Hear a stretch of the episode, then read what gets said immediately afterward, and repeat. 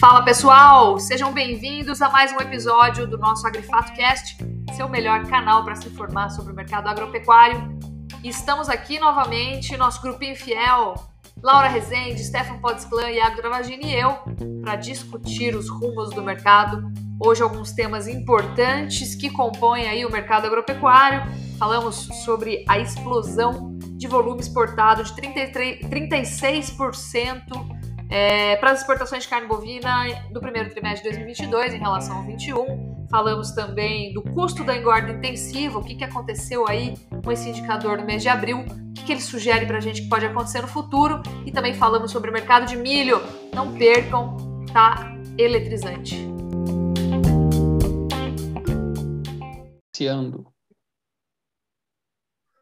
Fala pessoal, sejam bem-vindos a mais uma edição do nosso Agrifato Cast. E a gente estava até com um pouquinho de dificuldade de pautar os assuntos aqui, está tendo uma semana meio morta, assim, em relação aos últimos sete dias, né? Poucas novidades. Mas quando você olha os dados ali de maneira cuidadosa, sempre sai, né? É, eu acho que eu vou trazer dois dados de destaque aqui hoje, de uma maneira bem hábil, bem é, ágil. É, eu acho que o primeiro dado de destaque são as plantas frigoríficas aí que sua maior parte continuam suspensas de certificar carne para a China, né?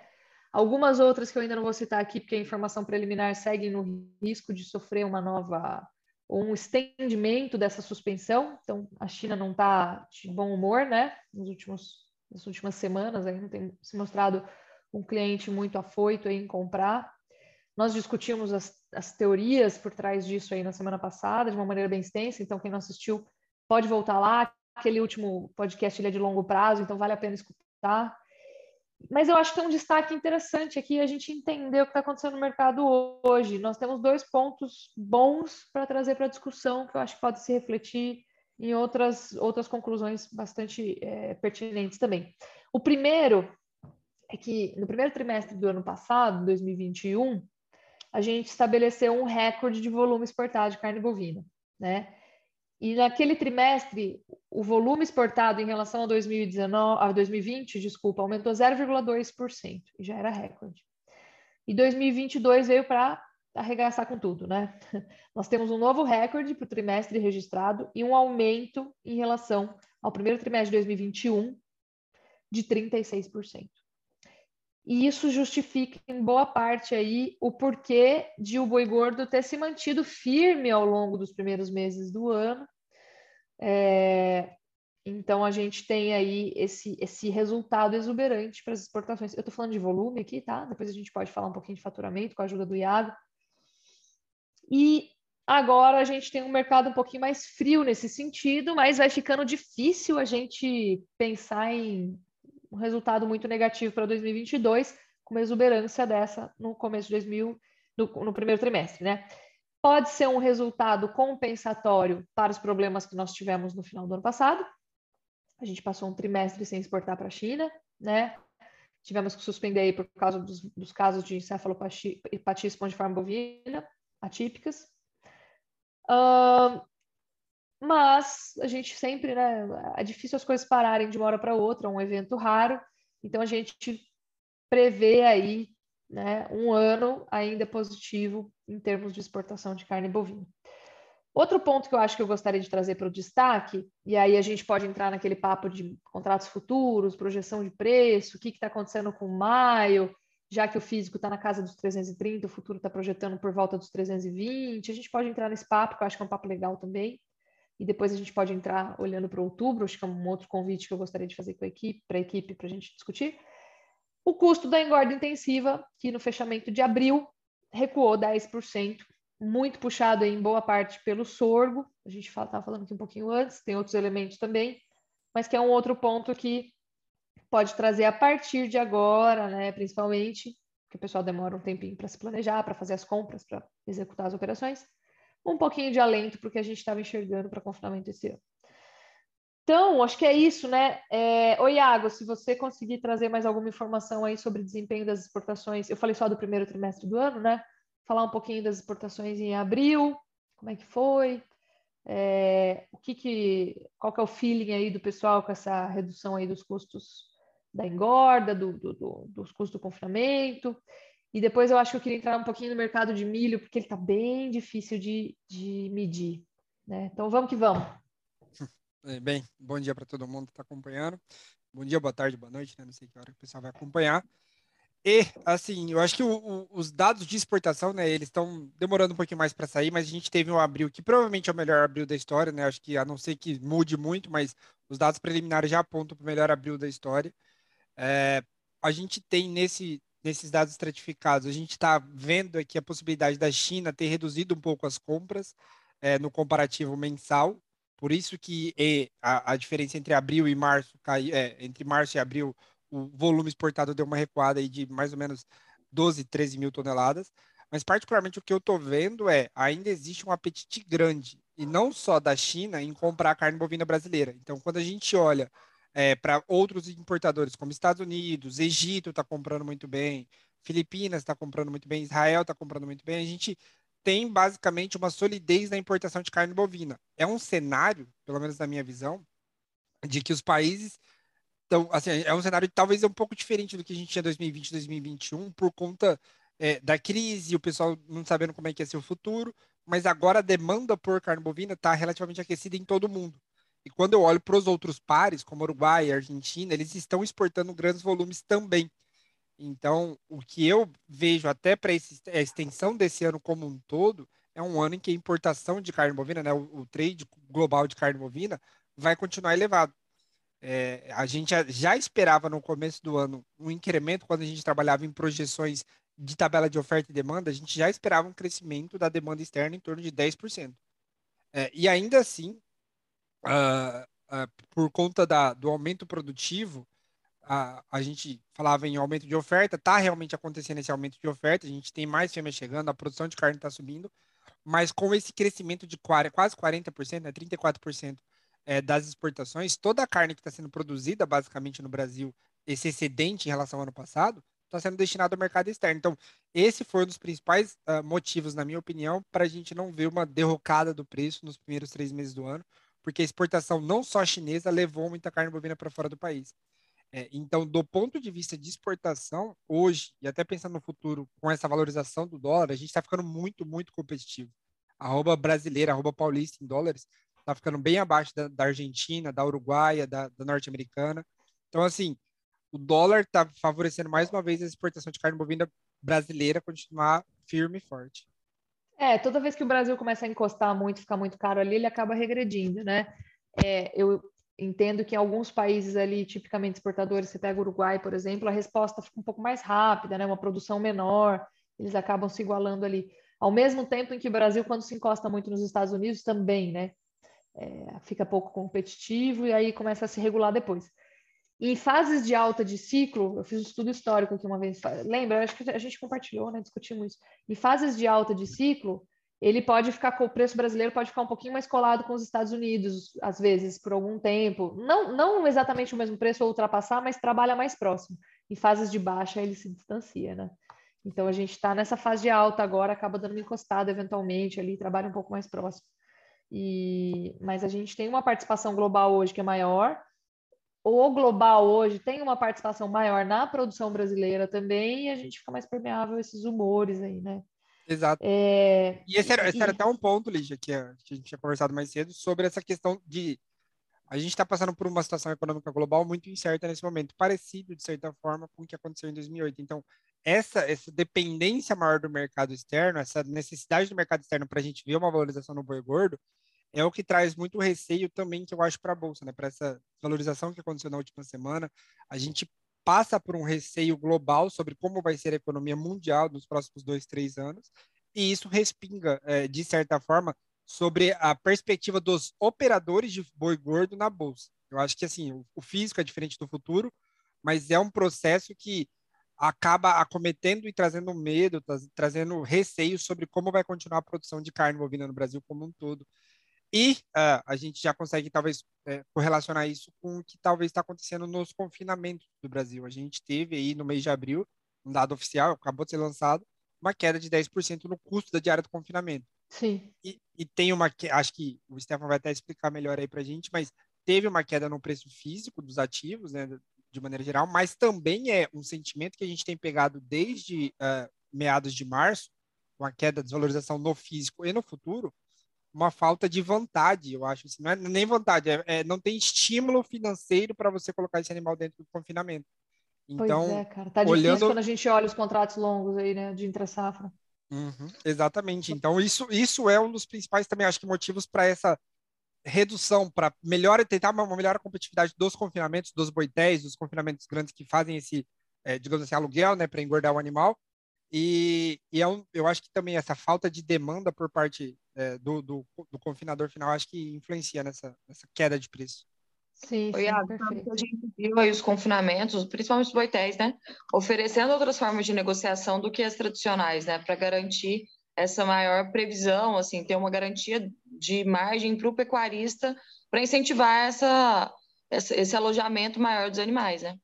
Perfeito. Laura, eu até complementaria assim, isso não é uma informação escondida, todo mundo sabe no final das contas que os frigoríficos têm boitéis, eles têm a necessidade de originação de matéria-prima e a, a, essa forma de negociação diferenciada em que o pecuarista já sabe que vai lucrar no final das contas, ou seja, ele já sabe que preço ele vai vender porque o frigorífico já fecha esse animal, é uma forma de garantir previsibilidade para os frigoríficos também de oferta, né? Afinal, ficar sem abater é horrível para eles.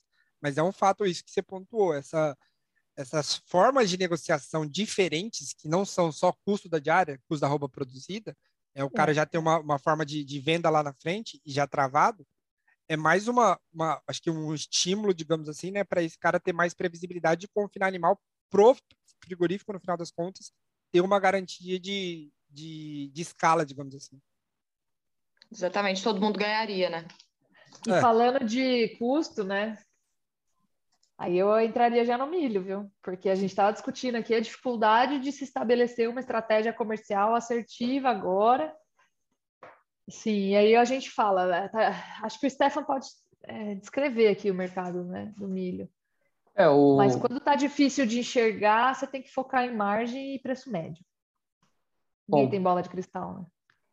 Pontua aí, Stefan. Vamos lá, pessoal. Bom, Vamos lá, né? Acho que está todo mundo preocupado aí com o que está acontecendo com essa segunda safra de milho, né? A gente tem visto aí as primeiras revisões aí durante essas, essa primeira semana de maio, né?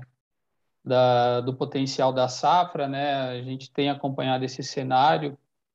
Safra que tá, inicialmente estava estimada aí em num patamar excelente, com potencial de 94, 95 milhões de toneladas Hoje a gente já tem aí uma, umas é, estimativas rodando no mercado na casa de 85 milhões de toneladas, então já temos uma perda consolidada desse volume, dessa expectativa, só que eu saliento aqui, né, que mesmo que a gente tenha ainda, né, mais uma previsibilidade de perdas aí nesse curto prazo, né, a gente tem uma previsão de chuvas aí para entre o dia 17 e o dia 20 de maio para a região centro-oeste, que é onde tem um cenário um pouco mais delicado. Talvez isso pode estancar o cenário de sangria que a gente está vendo aí da, das lavouras. Talvez isso não estanque e a gente continue vendo um cenário aí que esse volume da safra possa se aproximar de 80 milhões de toneladas. Mesmo assim, é, se a gente comparar com o ano passado e olhando historicamente, né, vai ser uma, vai ser, talvez possa ser a maior produção de milho que o Brasil venha a ter na sua história. Ainda ao olhar a terceira safra, é, mas ela deve ficar ali num patamar próximo, né, uma produção total de milho esse ano no Brasil de 110, 112 milhões de toneladas. O que a gente vê é, de comportamento do mercado? As duas pontas pouco com pouco é, interesse ou pouca movimentação de comercialização.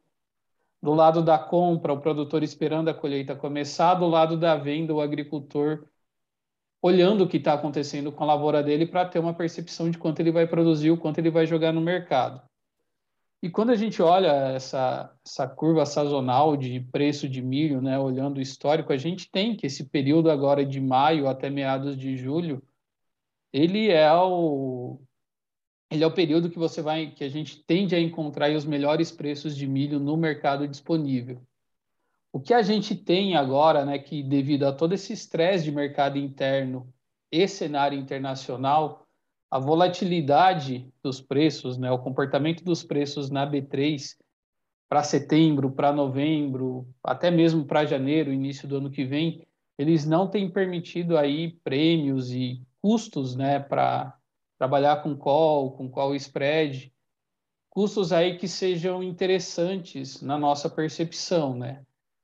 E aí, né, fica fica aquela situação, né? No meio de caminho, né? No meio do caminho. Por um lado, né, é interessante, né, a gente começar a ver esse movimento de queda no preço e já tentar compor aí uma estratégia de compra, uma diluição de compra, Preço visando, médio, é, visando, médio. visando surfar esse preço médio.